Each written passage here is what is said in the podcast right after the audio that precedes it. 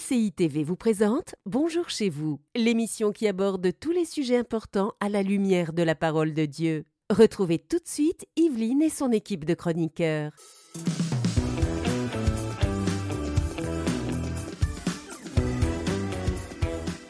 Bonjour tout le monde et bienvenue dans Bonjour chez vous. Le meilleur est devant toi. Est-ce que vous pouvez le croire à la maison et preach, mesdames? pastor, yeah. Waouh, je savais pas que j'avais déjà prêché. Ah, le meilleur est devant toi, c'est un thème d'espérance, c'est un Mhm. thème d'encouragement. Les projets que Dieu a formés sur votre vie peuvent encore se réaliser, même si ça paraît compliqué. Bonjour les filles. Hello, Bonjour Yveline. Vous êtes belles toutes les deux Merci, là. merci beaucoup. aussi. Merci, et toi donc Merci. merci. Merci. Aujourd'hui, Aurélie, tu vas être notre coach. Tu vas faire une rubrique conseil du coach. Comment se préparer à la nouvelle année? Oui, et je vais donner euh, cinq petites euh, astuces qui peuvent aider à bien se préparer et à vivre une belle année. Ouais, C'est important. hein. Il y en a qui considèrent ça vraiment la fin d'année, qui Mhm. prennent ça très très au sérieux, qui font des bilans, qui se projettent dans la nouvelle année. Il y en a qui négligent un petit peu plus. Je ne parlerai pas de bilan, malheureusement. Non, bah, c'est pas une obligation. C'est pas une obligation. Jérémy en parle chaque année d'après respirer déjà. Donc, euh, pas cette année, je crois. Non, il n'en a pas parlé pas. encore. hein, il le fait pas. hein, c'est ça. Bon, Nadine, est déçue. je viens de loin. J'avais, j'avais demandé déjà à l'avance. T'étais prête à faire ton bilan? J'étais prête. Toi, Nadine, t'es très assidue en fin d'année. euh. Oui, je, ben, je considère quand même la- la- la- le, le passage à la nouvelle année comme un, point, un moment important. Oui, c'est ça. C'est très bien. Il y en a beaucoup qui le font. Donc, c'est très, Il y en très a bien. d'autres qui vont dormir à 21h le 31 décembre. S'ils sont fatigués, ils ont le droit. C'est un autre débat. On va rester positif. Le meilleur est devant toi. On commence avec notre pensée du jour.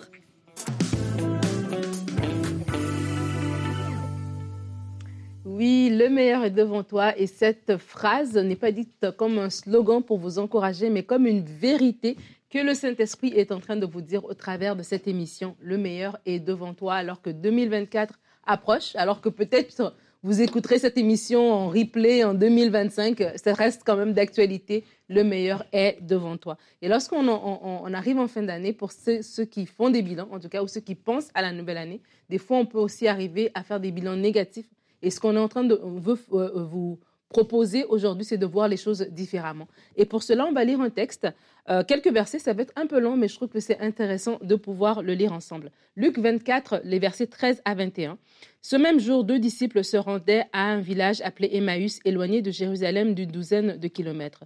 Ils discutaient ensemble de tout ce qui s'était passé. Pendant qu'ils ils parlaient et discutaient, Jésus lui-même s'approcha et fit route avec eux.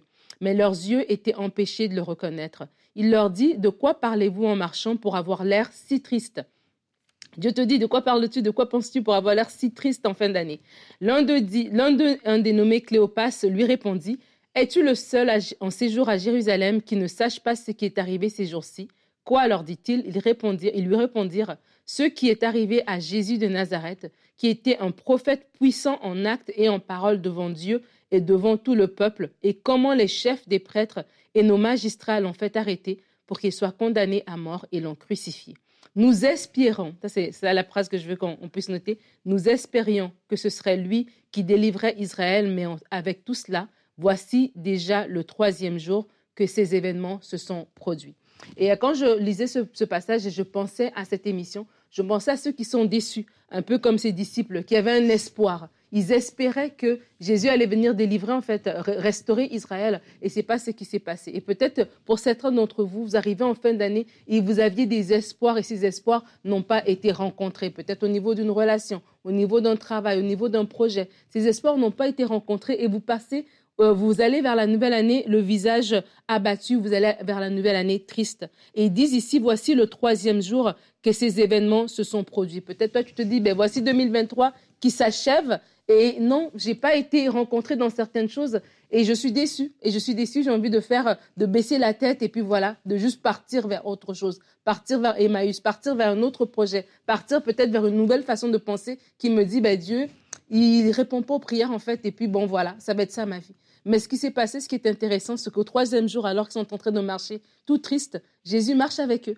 Alors que Jésus marche avec eux au début, ils n'ont pas vu. Ses yeux, leurs yeux étaient fermés en fait à, lui. Et à un moment donné, comme ça, leurs yeux se sont ouverts ils ont pris espoir. Ils sont revenus à Jérusalem. Cette pensée est pour te parler à toi. Alors que tu as le regard baissé, la tête baissée, alors que tes espoirs n'ont pas été rencontrés, de pouvoir réaliser que Jésus marche avec toi. Il marche avec toi aussi dans cette, dans cette saison et que oui, tu peux lui faire confiance, qu'il est fidèle, que son timing est le meilleur. Et alors, au lieu d'avoir la tête baissée, de penser à tout ce qui n'a pas marché, lève la tête. Le psalmiste va dire, je dévance l'horreur et j'écris, j'espère en tes promesses.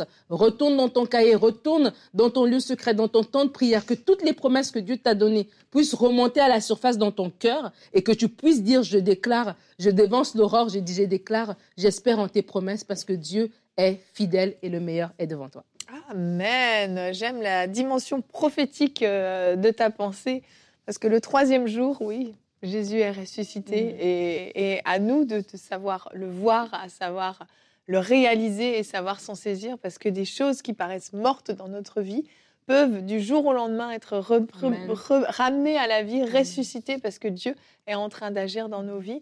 Ah ouais, c'est puissant. Je ne sais pas si vous l'avez reçu à la maison, mais moi je reçois. Amen. Amen. Amen. Allez, on continue dans les grandes révélations prophétiques. Ésaïe 46, verset 10, notre verset du jour. Je révèle dès le début ce qui doit arriver et longtemps à l'avance ce qui n'est pas encore mis en œuvre. Je dis, mon projet se réalisera et je mettrai je mettrai en œuvre tout ce que je désire. Alléluia. Amen. Amen, ça va?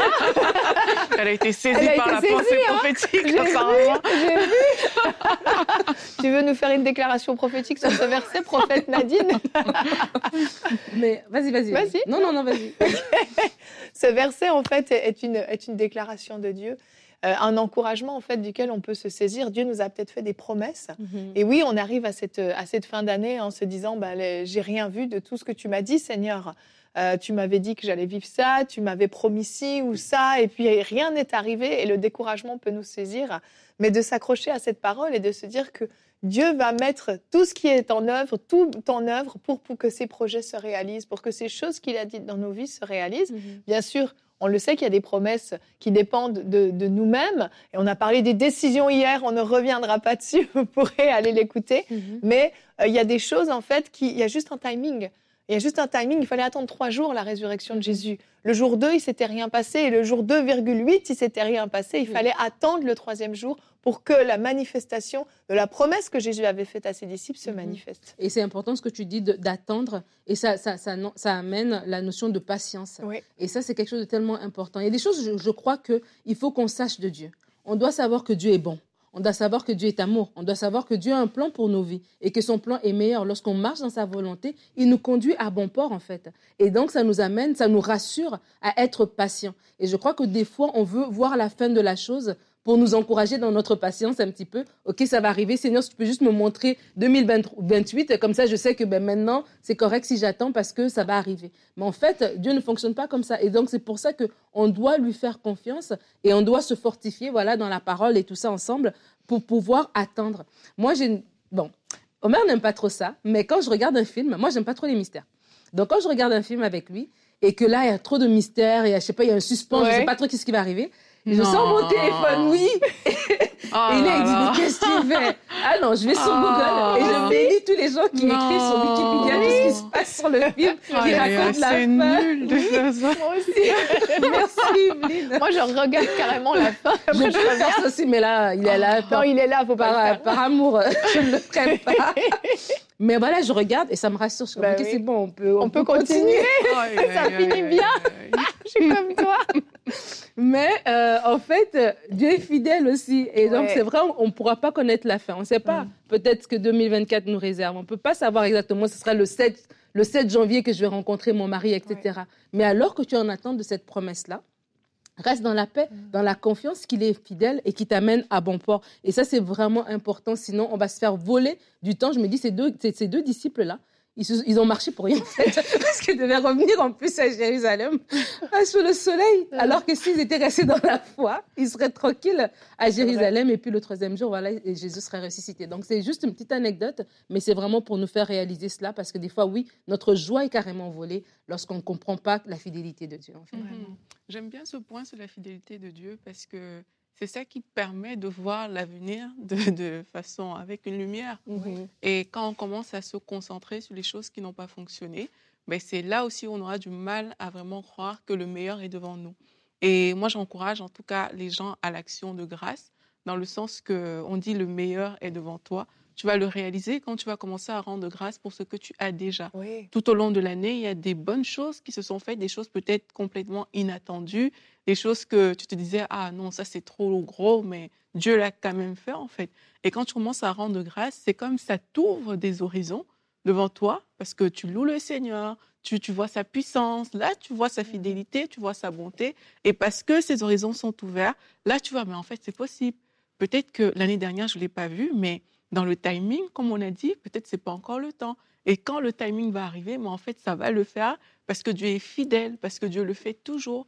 Donc c'est dans l'action de grâce, on retrouve euh, l'action de grâce fait briller ton, ton avenir. J'ai envie de dire ça comme ça. Ça illumine et ça ouvre des, des portes que, que tu n'aurais pas vues si tu n'avais pas pris le temps de le faire. Donc le meilleur est devant nous. Ça ne veut pas juste dire que c'est on n'a rien à faire. Oui. Tu as ta part à faire pour voir ce meilleur devant toi c'est tes yeux qui doivent s'ouvrir. Parce que mhm. quelque chose peut être beau devant toi, mais si tu choisis de voir que c'est pas beau, ben, tu ne le verras pas.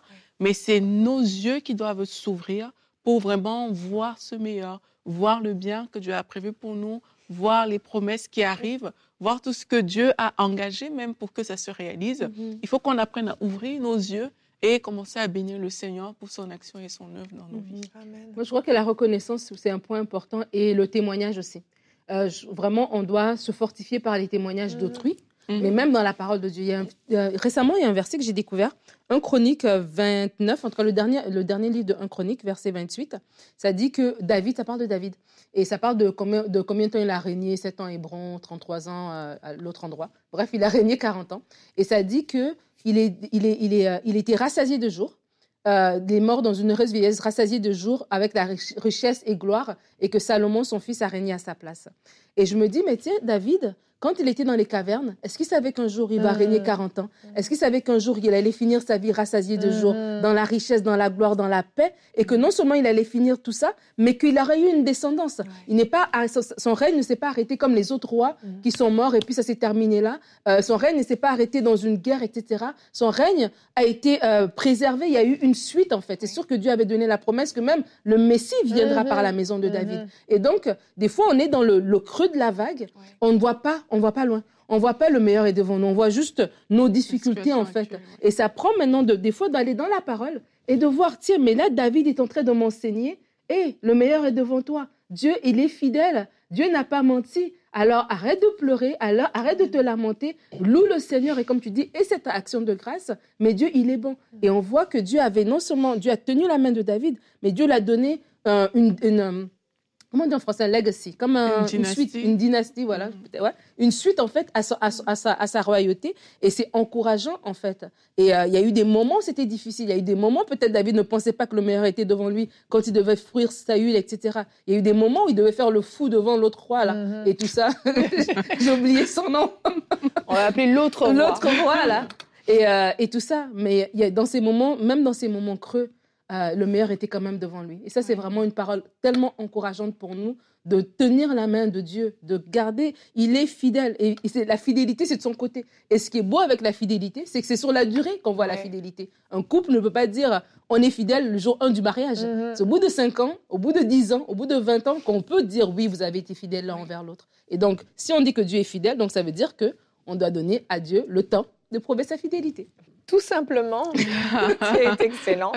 Et euh, je terminerai cette discussion avant de te donner la parole, d'encourager quelqu'un. Vous ne savez pas ce qu'un jour peut enfanter mhm. euh, dans votre vie.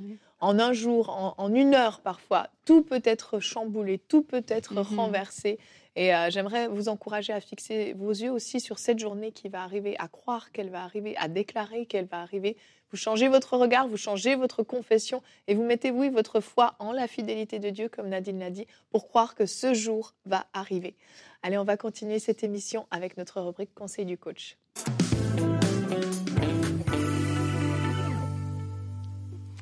Alors, comment se préparer à la nouvelle année? Euh, Je vais donner euh, cinq choses qu'on peut faire. Et je tiens déjà à dire que ce n'est pas un sprint, que je dois absolument me préparer avant que l'année ne commence. Il y a des choses qui seront peut-être faites au cours de l'année, mais tout ça a vraiment pour but que notre année se passe de la meilleure des manières possibles. On sait que chaque année vient un peu avec son lot de bonnes choses. Ça vient aussi avec son lot de, de challenges, de choses surprenantes. Et le plus important, vraiment, c'est d'être dans la joie, c'est de pouvoir prendre l'année ben, comme elle vient, avec la force que le Seigneur nous donne, braver ce qu'on a à braver, vivre ce qu'on a à vivre tout ça en étant conduit par Dieu. Alors la première chose que j'aimerais vous encourager à faire par rapport euh, à ce thème qu'on est en train de développer, c'est consacre ton année à Dieu, donne-lui vraiment ton année avec foi. Consacrer, ça veut dire quoi? Ça veut dire dédier l'année à Dieu. Dédier cette année, qu'elle soit une année où les plans et les projets de Dieu se réalisent dans ta vie. La Bible nous dit dans Proverbe 3, verset 5, Confie-toi en l'Éternel de tout ton cœur ne t'appuie pas sur ta sagesse. Reconnais-le dans toutes tes voies et il aplanira tes sentiers. Et aussi ce verset de Psaume 37 que beaucoup de gens connaissent. Recommande ton soi à l'Éternel, mets en lui ta confiance et il l'agira. En fait, décide de ne pas t'appuyer sur ta propre sagesse tout au long de l'année qui vient. Décide que ce n'est pas tes propres plans que tu vas vouloir effectuer, mais que tu vas marcher dans la sagesse de Dieu, dans les voies de Dieu. Quand tu choisis comme ça de consacrer ton année à Dieu, de te consacrer à sa sagesse, à ses plans, à sa volonté, tu vas voir que tu auras une très bonne année. Ça ne veut pas dire que tout sera rose, mais tu seras en train de vivre peut-être l'une des meilleures années de ta vie parce que tu as décidé de soumettre ton année à Dieu et de lui consacrer ton année vraiment à fond. Plusieurs fois qu'on fait des bilans, ce qui va se passer, c'est que on va dire, OK, l'année passée, voici ce que j'ai mal fait. Du coup, l'année prochaine, je ne referai plus les mêmes erreurs. Je vais plutôt faire euh, peut-être le contraire de ce que j'ai fait. Mais en faisant ça, en fait, tu t'es basé sur ta propre sagesse parce que tu t'es basé en fait sur ton erreur du passé que tu ne veux plus reproduire. Mais quand tu décides de consacrer ton année à Dieu, tu décides que bon, Seigneur, peut-être j'ai fait des erreurs dans le passé, etc. Mais cette année, je veux que ce soit toi qui me porte, je veux que ce soit toi qui me dirige.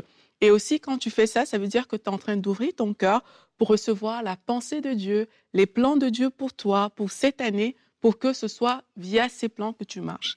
La deuxième chose que je peux t'encourager à faire aujourd'hui, c'est de présenter tes vœux à Dieu. On sait que chaque nouvelle année, il y a dans le cœur de l'homme beaucoup de projets qui vont monter. Pour certains, c'est je veux maigrir, pour d'autres, euh, je veux peut-être écrire un livre, je veux faire telle activité, je veux partir mon entreprise. il y a beaucoup de projets comme ça qui vont monter dans ton cœur. Et c'est bien. Certaines personnes vont vouloir terminer peut-être euh, des projets qui ont déjà commencé. D'autres vont vouloir commencer complètement de nouveaux projets. Mais la Bible nous dit dans Philippiens 4, au verset 6, de faire connaître nos besoins à Dieu par la prière, des supplications, avec des actions de grâce. Alors, comment présenter, comment préparer ta nouvelle année? Présente tes projets à Dieu présente les vœux que tu veux à Dieu, présente tout ce que tu veux faire à Dieu, alors que tu es en train de lui présenter. Ouvre aussi assez ton cœur pour que ces projets soient déposés sur l'autel. Ça veut dire quoi? Si tu présentes quelque chose à Dieu et que Dieu te dit, non, mon enfant, ce ne sera pas pour cette année, sois aussi prêt à laisser cette chose de côté. il y a des choses que tu vas présenter à Dieu dans la prière et tu vas voir que, waouh, il y a la paix de Dieu parce que c'est la résultante. Quand on, la Bible nous dit, de faire connaître nos besoins à Dieu. Il dit, et la paix de Dieu, qui surpasse toute intelligence, gardera vos cœurs et vos pensées en Christ. Donc il y a des choses pour lesquelles la paix de Dieu va venir reposer sur toi. Et alors que tu avances sur ce chemin avec paix, ben, le Seigneur va t'ouvrir des portes, il va te montrer des choses. C'est les projets de cette année. Et vous savez que chaque fois qu'on est dans le plan de Dieu en train de faire ce que Dieu a prévu qu'on fasse, là, la vie est bonne. On est comme un poisson dans l'eau. Et c'est ça qui rend l'année meilleure. Mais si tu es en train de faire quelque chose où le Seigneur ne t'a pas du tout envoyé, mais tu vas te dire, mais ça, c'est quelle année ça qui est, devant moi? Donc, présentons nos voeux à Dieu, présentons nos projets pour qu'il puisse nous conduire au bon endroit, au bon moment. Donc, je te recommanderais aussi comme troisième point de planifier ton année. Planifie ton année avec des, des objectifs. Comment tu vas atteindre en fait les projets que, que tu as prévu. C'est pas obligé d'être rigide, hein, parce que quand on dit planifier, les gens voient souvent un cahier ou un tableau avec des choses bien écrites, bien dessinées et tout. Moi, personnellement, je fais jamais ça, mais mon année, je sais que dans quoi je m'embarque, en fait. Donc, c'est pas obligé d'être rigide, mais au moins, à l'intérieur de toi, il y a des projets que Dieu t'a mis à cœur. On a parlé des vœux tout à l'heure. Il y a des choses à l'intérieur de toi que tu sais que tu dois faire et il faut les planifier. La Bible dit dans Luc 14 au verset 28, car lequel de vous, s'il veut bâtir une tour, ne s'assied d'abord pour calculer la dépense et voir s'il a de quoi la terminer, de peur qu'après avoir posé les fondements, il ne puisse l'achever et que tous ceux qui le verront se mettent à le railler. En fait, l'échec vient souvent du manque de calcul. Mhm. Il y a des choses peut-être que vous n'avez pas réussi l'année dernière, pas parce que ça devait échouer, mais parce qu'on n'avait pas pris le temps de s'asseoir, de calculer la dépense, calculer ce que ça implique de faire ce projet-là. Et quand tu vas t'asseoir pour planifier ton année par rapport au projet que tu as à cœur, pour certaines choses, ben, tu vas réfléchir, tu vas voir que en fait, ça coûte de l'argent. Et si tu n'as pas cet argent, mais tu vas chercher le moyen de l'acquérir. D'autres choses, tu vas voir, mais en fait, il faut que je me forme parce que j'ai besoin d'une formation pour euh, faire ce projet. D'autres choses encore, tu vas voir qu'il me faut être en bonne forme physique. Tu vas pas vouloir maigrir juste parce que c'est une bonne résolution du début d'année, mais parce que voilà, pour accomplir ce projet, j'ai besoin d'être en bonne santé. Donc c'est parce que tu t'es assis pour planifier que tu vas réaliser que ah mais voici ce dont j'ai besoin. Je calcule la dépense et parce que tu as calculé ta dépense, tu vas voir qu'une fois que tu seras en train de l'implémenter, les choses vont plus couler que si tu ne sais rien et que tu plonges juste dans ton année comme ça. Alors, la planification, ça c'est mon quatrième point, ça vient aussi avec de la discipline. Mm. Donc, on planifie, c'est pas juste pour que ça fasse beau sur un tableau, OK, voici ce que je dois faire.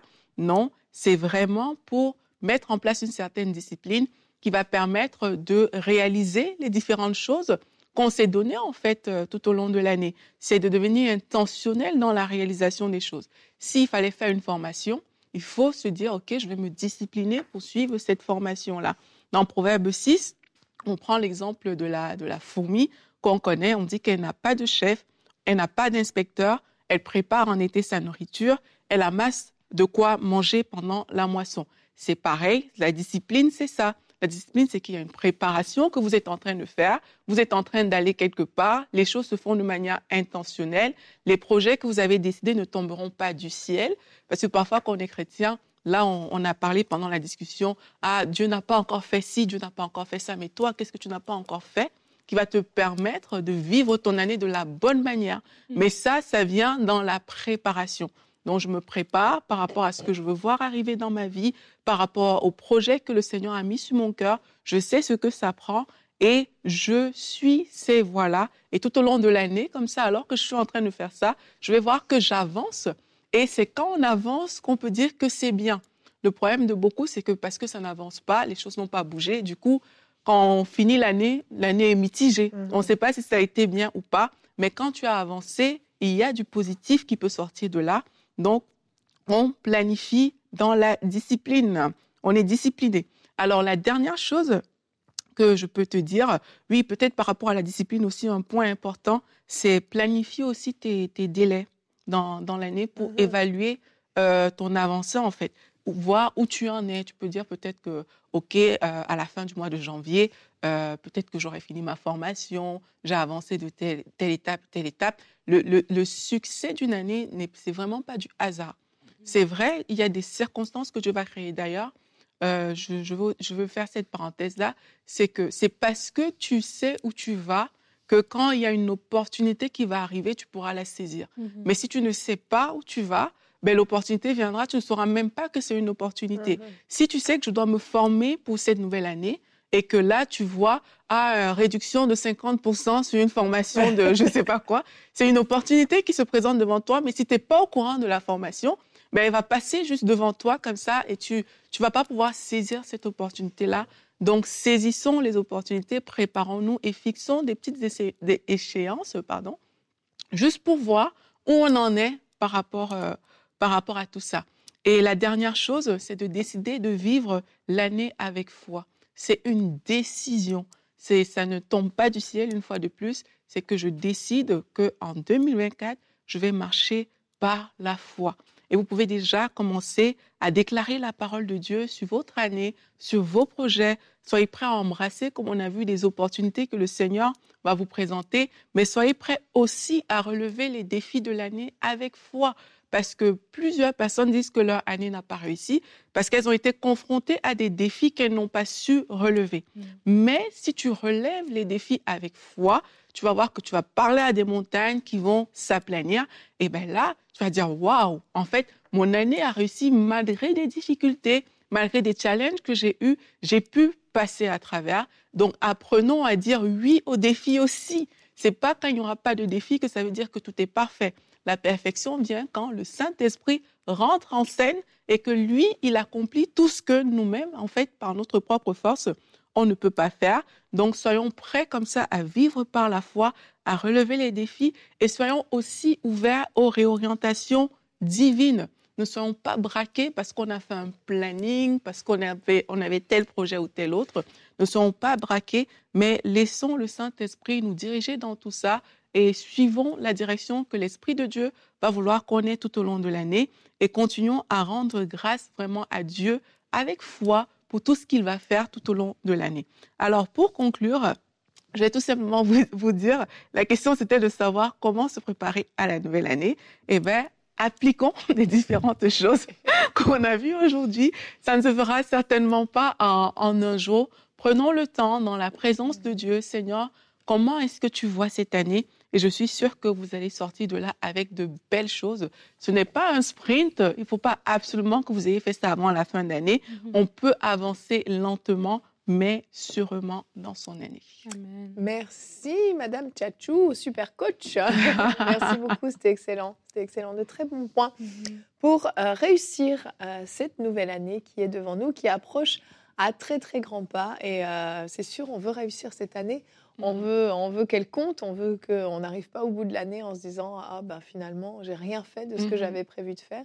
Il y a des mhm. choses qui se décident en amont effectivement. Et hier on a parlé des décisions. Eh bien il y a ces décisions qu'on va pouvoir implémenter dans nos vies qui vont faire la différence. Et ça vaut la peine d'y penser, d'y penser avec l'aide du Saint-Esprit pour être conduit et inspiré. Merci beaucoup Aurélie. Alors le meilleur est devant toi, crois-le aujourd'hui, reçois-le et attends-toi à voir Dieu agir dans ta vie, à voir sa fidélité à l'œuvre dans ta vie.